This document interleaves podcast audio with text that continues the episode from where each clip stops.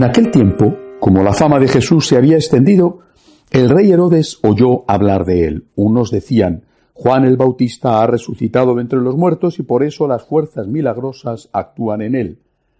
Otros decían, es Elías. Otros, es un profeta como los antiguos. Herodes al oírlo decía, es Juan a quien yo decapité que ha resucitado. Es que Herodes había mandado prender a Juan y lo había metido en la cárcel encadenado. El motivo era que Herodes se había casado con Herodías, mujer de su hermano Filipo, y Juan le decía que no le era lícito tener a la mujer de su hermano. Herodías aborrecía a Juan y quería matarlo, pero no podía, porque Herodes respetaba a Juan, sabiendo que era un hombre justo y santo, y lo defendía.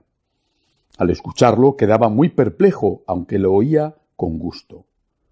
La ocasión llegó cuando Herodes por su cumpleaños dio un banquete a sus magnates, a sus oficiales y a la gente principal de Galilea. La hija de Herodías entró y danzó, gustando mucho a Herodes y a los convidados. El rey le dijo a la joven, Pídeme lo que quieras, que te lo daré. Y le juró, Te daré lo que me pidas, aunque sea la mitad de mi reino. Ella salió a preguntarle a su madre ¿Qué le pido? La madre le contestó la cabeza de Juan el Bautista. Entró ella enseguida a toda prisa, se acercó al rey y le pidió Quiero que ahora mismo me des en una bandeja la cabeza de Juan el Bautista. El rey se puso muy triste, pero por el juramento y los convidados no quiso desairarla. Enseguida le mandó a uno de su guardia que trajese la cabeza de Juan. Fue, lo decapitó en la cárcel, trajo la cabeza en una bandeja y se la entregó a la joven. La joven se la entregó a su madre. Al enterarse sus discípulos fueron a recoger el cadáver y lo pusieron en un sepulcro. Palabra del Señor.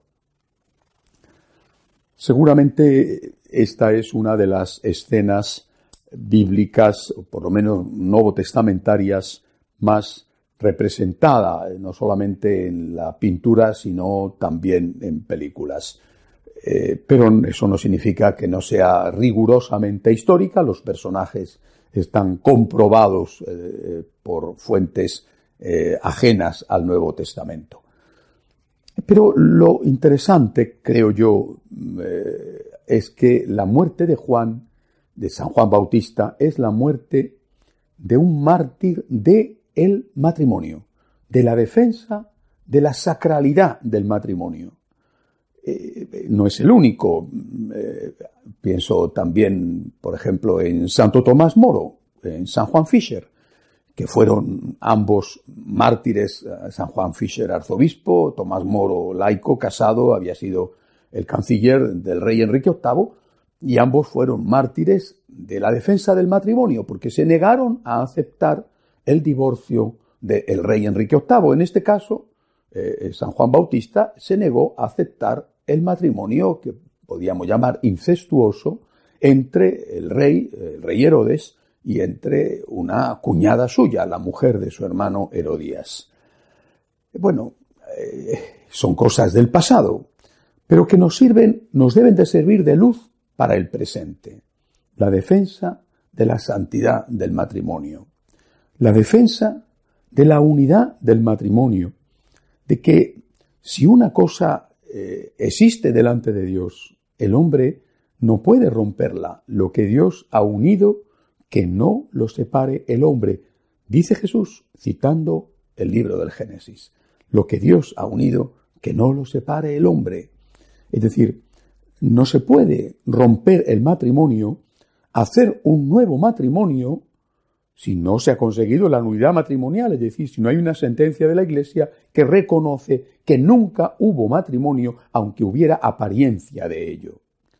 No se puede romper el matrimonio con el divorcio, hacer un nuevo matrimonio y pretender que aquí no ha pasado nada, es decir, pretender que se está en gracia de Dios, que se puede ir a comulgar. Es que no se puede.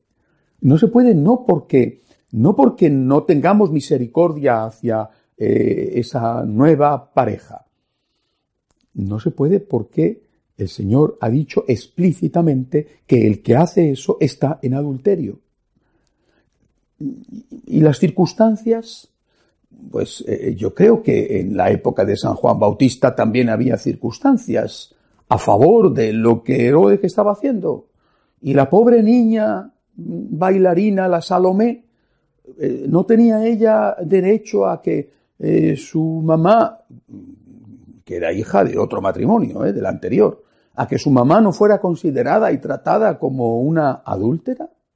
la sensibilidad de Salomé no fue respetada por San Juan Bautista, mm, de alguna manera se ganó entonces San Juan eh, lo que le pasó. O la sensibilidad de Ana Bolena y de, su hija eh, Isabel, la que después fue Isabel de Inglaterra, eh, estaba siendo respetada por Enrique VIII y San Juan por Santo Tomás Moro y San Juan Fisher. Pues no parecía que la respetaban mucho, pero es que ellos respetaban en primer lugar a Dios y su divina voluntad.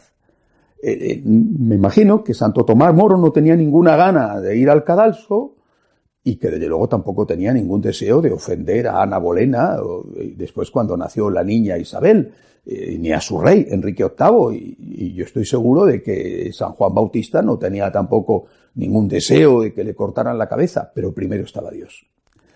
Y creo que esto es lo que tenemos nosotros que aprender la primacía de Dios, que además es por nuestro bien, no es un capricho, está defendiendo el matrimonio porque es la ecología humana.